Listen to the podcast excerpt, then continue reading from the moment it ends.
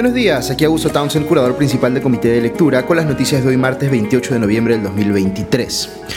Vaya día que tuvimos ayer, eh, empezó muy temprano en la madrugada con un operativo en la sede del Ministerio Público que llevó a la detención de uno de los asesores más cercanos de la fiscal de la Nación, Patricia Benavides. Eh, luego la propia Benavides buscó eh, contraatacar diciendo que en una conferencia de prensa que estaba ya lista para denunciar constitucionalmente a la presidenta Dina Boluarte y al primer ministro Alberto Tarola por su responsabilidad en las muertes ocurridas en la protesta, ni bien asumió Boluarte el poder a lo cual la presidenta respondió,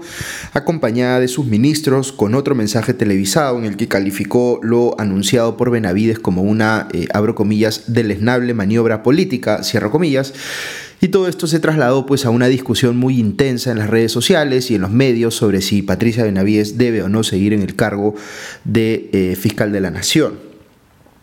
En un minuto les voy a contar cómo eh, distintos actores han tomado posición sobre este tema, pero primero quiero que tengan en cuenta eh, lo siguiente, que es algo que empecé a explicarles ayer.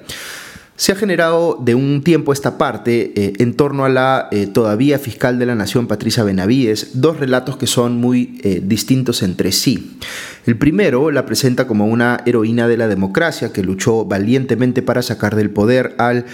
aspirante a dictador Pedro Castillo. El segundo relato describe a Benavides como una persona que ha tomado em, acción desde su cargo para beneficiar a su hermana, la jueza Emma Benavides, acusada de liberar a personas vinculadas con el narcotráfico y que para librarse de las consecuencias legales que podría tener esto, ha venido colaborando con la, entre comillas, coalición autoritaria que hoy controla el Congreso, a cambio de que ésta la sostenga en su posición y se eh, libre de cuestionamientos como el de favorecer a su hermana, el de el tema de su tesis desaparecida, entre otros. Estos relatos son eh, esencialmente contradictorios, pues no necesariamente. Uno podría valorar mucho lo que hizo Benavides para enfrentar a Castillo y al mismo tiempo pensar que el cuestionamiento por favorecer a su hermana es muy delicado y podría ser razón suficiente para que se justifique apartarla del cargo, aun considerando lo importante que fue lo primero. Como siempre les digo a los personajes públicos, a las personas en general, yo diría, no hay que endiosarlas ni eh, pensar tampoco que son la personificación del mal. Una misma persona es capaz de hacer cosas extraordinariamente buenas y eh, extraordinariamente malas. Pero aun cuando pueden compatibilizarse esos dos relatos que les mencioné al principio, esto no ocurre de forma significativa en la práctica, porque Patricia Benavides es uno de los personajes que más fuertemente asienta la línea divisoria que marca la polarización política en el Perú. Es como si a la gente le dieran solo dos opciones, o bien defiendes a ultranza a Patricia Benavides, no importa qué se revele sobre ella, o bien la atacas a ultranza, sin reconocer nada bueno que pueda haber hecho. Pero aquí el punto más importante que quiero hacerles es si, eh, que sí importa, digamos, lo que se revele sobre ella, más allá de dónde se ubique cualquiera de nosotros en esos dos bandos que les acabo de describir. Si aparece una nueva denuncia contra Patricia Benavides, necesitamos evaluarla, ver en qué evidencia se sustenta, si es coherente o no con el relato que suscribimos sobre aquella y si hace que nos mantengamos en nuestra posición o que la modifiquemos. Yo sé que dado los niveles de polarización que hay en el país es casi imposible que la gente evalúe lo que se acaba de revelar sobre Patricia Benavides, dejando de lado los sesgos que puedan tener por la eh, evaluación favorable o desfavorable de lo que haya hecho ella antes. Pero ese es el ejercicio que tendríamos que estar haciendo. Si no supiéramos nada de Patricia Benavides, sino tan solo la información y la evidencia que se ha hecho conocida eh, como sustento del operativo de ayer, ¿a qué conclusiones nos, nos debería llevar? Eh, la teoría detrás de las acciones que acaba de tomar eh, la División de Delitos de Alta Complejidad de la Policía, la DIVIAC, y el equipo especial de fiscales que investiga la corrupción en el poder, EFICOP, es que ha venido operando en las esferas más altas del Ministerio Público una presunta organización criminal compuesta por personas del entorno inmediato de Patricia Benavides y quizá por ella misma. Eh, que esta organización ha orquestado un intercambio de favores de naturaleza presuntamente delictiva con varios congresistas. Esta es una imputación gravísima que requiere evidencia muy contundente para poder darle crédito, al punto que convenza pues a un juez, eh, Jorge Chávez Tamaris en este caso, para que disponga un eh, operativo como el que vimos ayer. Existe esa evidencia contundente, Aquí cada uno de nosotros va a tener que evaluar lo que se ha presentado como eh, sustento probatorio. Nos estamos refiriendo principalmente a capturas de pantalla de chats de WhatsApp, donde se aprecian las coordinaciones que hacía eh, el asesor de Patricia Benavides, que fue detenido ayer, Jaime Villanueva, con eh, personajes del Congreso para eh, hacer operativo ese eh, supuesto intercambio de favores. Lo que hay detrás de esto es un trabajo de investigación policial que ha hecho la DIVIAC y que logró identificar a una persona dentro del Congreso cuya identidad se mantiene en reserva, pero a quien se conoce como, entre comillas, el agente especial. No se sabe si es un congresista, un asesor o qué exactamente, pero esta persona estaba dispuesta a contarle a la DIVIAC lo que estaba pasando y de hecho le permitió a esta que tomara registro registro de las conversaciones que mantenía con Villanueva por WhatsApp. Y a partir de esas conversaciones eh, se ha podido determinar que Villanueva buscaba conseguir congresistas que respaldaran básicamente tres cosas. Uno, la destitución e inhabilitación de Zoraida Ábalos. Dos, la designación de Josué Gutiérrez como defensor del pueblo. Y tres, la destitución de los miembros de la Junta Nacional de Justicia. Es creíble que estos tres objetivos hayan sido algo que buscaba la fiscal de la Nación, eh, Patricia Benavides, eh, sí es creíble. La salida de, Zoraida Ábalos le permitía a ella consolidar su eh, poder y sacarse pues, a una voz opositora de encima en la Junta de Fiscales Supremos. La designación del titular de la Defensoría del Pueblo es crucial para la elección de los nuevos miembros de la Junta Nacional de Justicia. Y a Benavides le resultaría pues, conveniente que se eligiera a personas que no estuviesen tan determinadas en investigarla o sancionarla a ella. Y conectado con lo anterior, también eh, le interesaría pues, que se destituya a los actuales miembros de la Junta Nacional de Justicia o se les amedrente para que dejen de investigarla.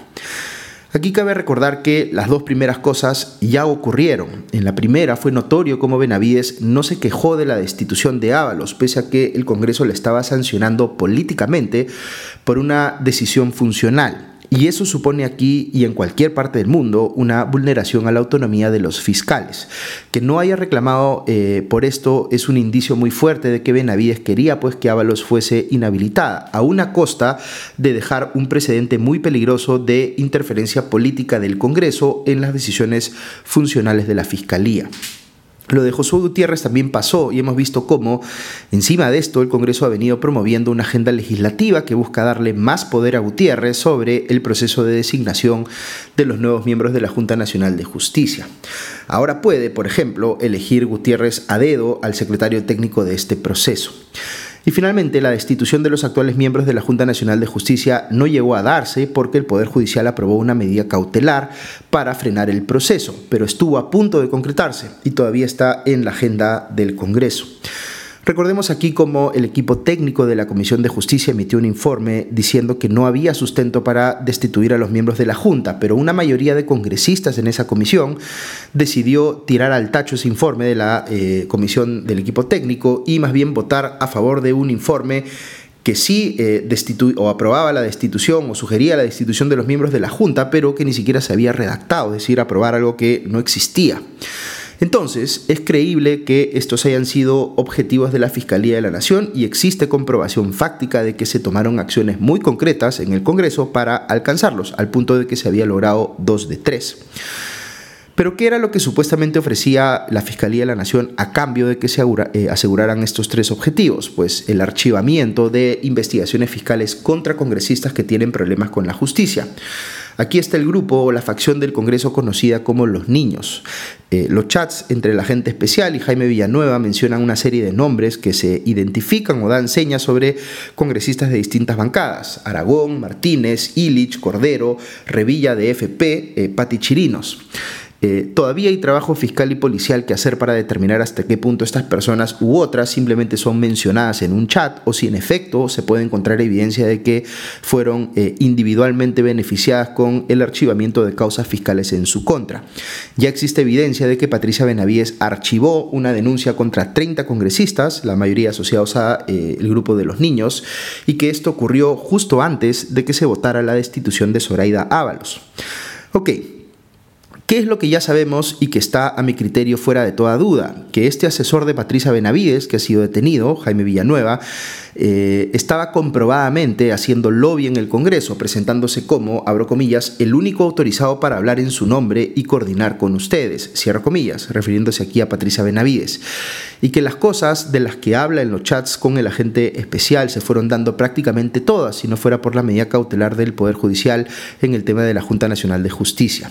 Todo esto lo compromete a él directamente y entendería yo que la DIVIAC tiene también información incriminadora respecto de eh, otro asesor de Benavides, Miguel Girao, y del coordinador parlamentario de la Fiscalía, Abel Hurtado, cuyos despachos también fueron parte del operativo eh, ayer. Eh, también se ha, eh, digamos, evidenciado que los asesores de Benavides se juntaron con congresistas en sus despachos, como Lady Camones, que en ese momento era presidenta de la Subcomisión de Acusaciones Constitucionales, y eh, Gladys Echaíz, entre otros. Falta ver si la DIVIAC tiene ya algo que mostrar que conecte directamente con Benavides. Aquí lo que podría pasar es que el propio Villanueva se convierta en colaborador eficaz y empiece él a cantar para asegurarse una condena menor. Todo esto todavía no lo sabemos, pero lo que sí sabemos a ciencia cierta es que este asesor Villanueva estaba siendo validado por interlocutores en el Congreso como un agente con capacidad de hablar a nombre de la fiscal de la Nación estaba negociando como, eh, como si fuera un actor político, buscando mover al Congreso para tumbarse a altos funcionarios públicos, inclusive de su propia institución, y que esas negociaciones tienen naturaleza eh, delictiva, aparentemente, porque en ningún caso le corresponde a la Fiscalía ofrecer el archivamiento de investigaciones penales a cambio de favores políticos.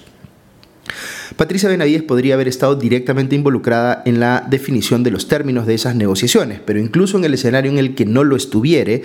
eh, haber tenido a esta persona como su principal asesor, haciendo todo lo que ahora sabemos que estaba haciendo, demostraría eh, tal falta de criterio que tendría que asumir ella también la responsabilidad por haberlo puesto en ese cargo.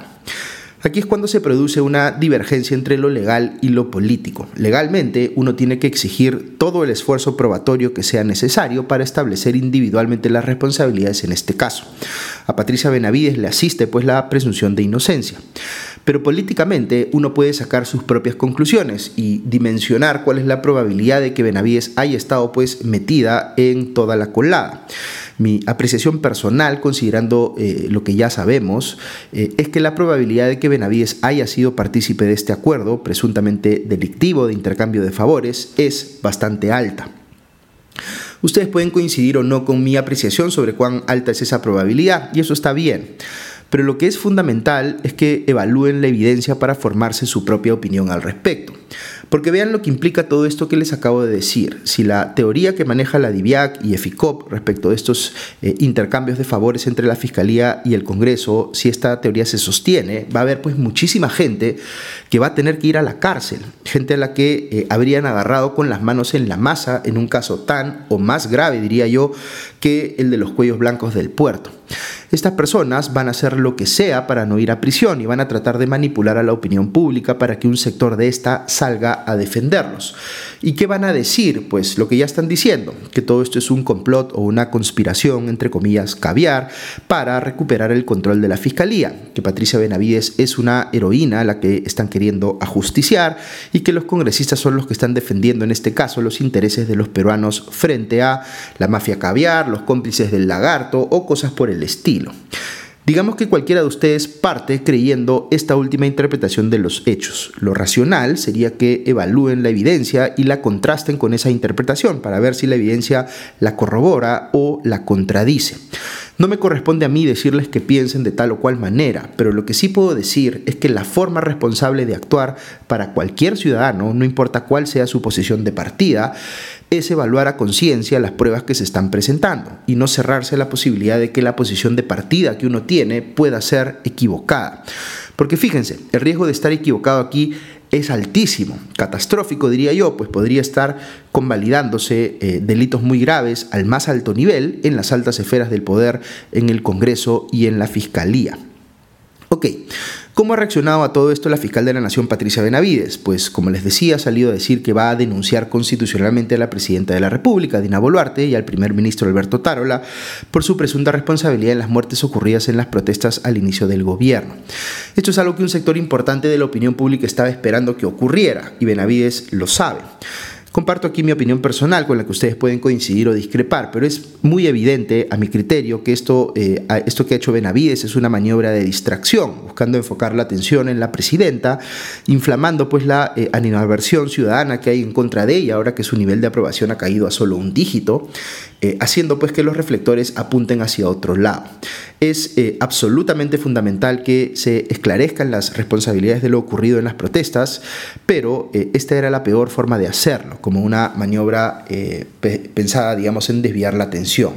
De ahí que en este caso mucha gente que es muy crítica de Boluarte y Otárola no se haya comido pues la carnada y haya salido más bien a exponer esta maniobra distractiva de Benavides. Pero hay otra consecuencia de esta denuncia constitucional. Lo que está haciendo Benavides es forzar al Congreso a entrar en una pelea con la presidencia. Una pelea que yo creo que se iba a dar de todas maneras, pero más adelante en el tiempo. Aquí la fiscal está adelantando eh, esa pelea, de manera que el Congreso va a tener que elegir si vale la pena eh, entrar eh, ya mismo a un conflicto abierto con el Ejecutivo solo para defenderla a ella y, digamos, indirectamente para defenderse ellos mismos, considerando que también están incluidos en la denuncia. Aunque siempre hay formas de fingir eh, que lo están haciendo sin hacerlo de verdad. Por ejemplo, esta denuncia apresurada de la fiscal de la Nación responsabiliza a Boluarte y Otárola por eh, omisión de deberes, que es un cargo más leve que decir que son responsables directos de lo ocurrido por las órdenes que podrían haber dado. El Congreso podría tomar la denuncia y eh, archivarla más adelante si piensa que se van a calmar las aguas, pero no hay cómo saber ahora mismo si se van a calmar las aguas. Personalmente creo que lo de Benavides y el Congreso es tan grave que no es algo que se pueda o deba dejar pasar. Veremos pues si la ciudadanía rompe su apatía y decide hacerse escuchar sobre este punto. Por lo pronto, lo que se empieza a ver es eh, presión de organizaciones de distinto tipo pidiendo que la Junta Nacional de Justicia tome cartas en el asunto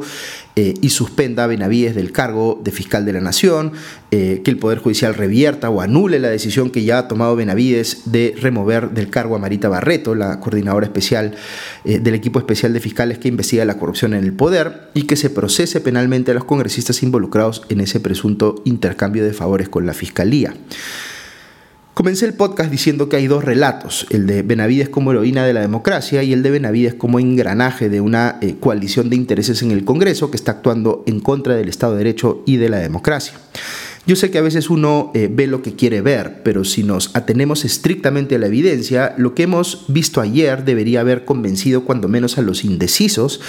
de que el segundo relato es ahora mismo eh, el que mejor explica la realidad que estamos viendo. Algunos que estaban pegados al primer relato podrían también estar transitando al segundo. Y aquí vuelvo a algo que les he comentado en podcasts anteriores y que es bien importante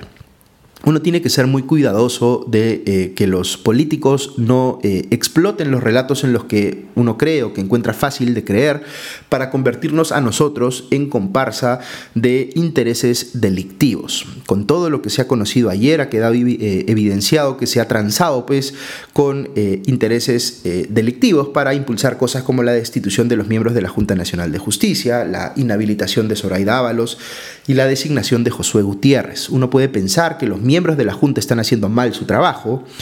eh, que Soraya Ábalos fue una pésima fiscal de la nación o que es mejor tener a Josué Gutiérrez como defensor del pueblo que no tener a nadie, pero no podemos negarnos a aceptar, si la evidencia termina demostrándolo, que todas estas cosas se pueden haber hecho eh, deliberadamente para salvar a congresistas de irse a la cárcel y a la propia fiscal de la nación de los cuestionamientos que pesan sobre ella. No puede ser que uno escuche pues la palabra, eh, no sé, caviar o lagarto y asuma sin ningún tipo de pensamiento crítico que todo lo que dice la persona que recurre a ese término es necesariamente cierto. Porque así es como nos engañan, utilizando las etiquetas que saben que nos inflaman para hacernos creer cualquier cosa que quieren que creamos. Nuestra responsabilidad como ciudadanos, recuérdenlo siempre, es ejercer nuestra capacidad de pensamiento crítico y analizar lo que nos dicen tanto quienes creemos que están cerca de nuestras posiciones como quienes están lejanos de ellas, viendo si la evidencia comprueba lo que dicen o si más bien lo contradice. En este caso de la fiscal de la Nación y el Congreso no hay una, entre comillas, eh, conspiración caviar. Hay una denuncia muy seria que como ciudadanos debemos exigir que se esclarezca y llegue hasta las últimas consecuencias para que sean sancionados eh, quienes deban ser sancionados. Aquí podría haber cualquiera de ustedes que tiene una interpretación distinta eh, de la evidencia a la que yo les estoy expresando y eso está muy bien. Pero si es que ese fuera el caso, lo que me gustaría a mí escuchar es que me digan eh, cuál es esa interpretación y cómo se argumenta para sostenerla y no simplemente decir que eh, la interpretación mía está equivocada porque hay una conspiración caviar y no hay nada más que decir. Eh, es un tema tan importante, como les digo, que necesitamos tener una eh, conversación, una discusión, un debate que esté realmente basado en argumentos y en evidencia y no eh, simplemente, digamos, en comentarios que buscan inflamar a los bandos para que precisamente no se pongan a discutir sobre los hechos. Ok, eso es todo por hoy, que tengan un buen día y ya nos escuchamos pronto. Adiós.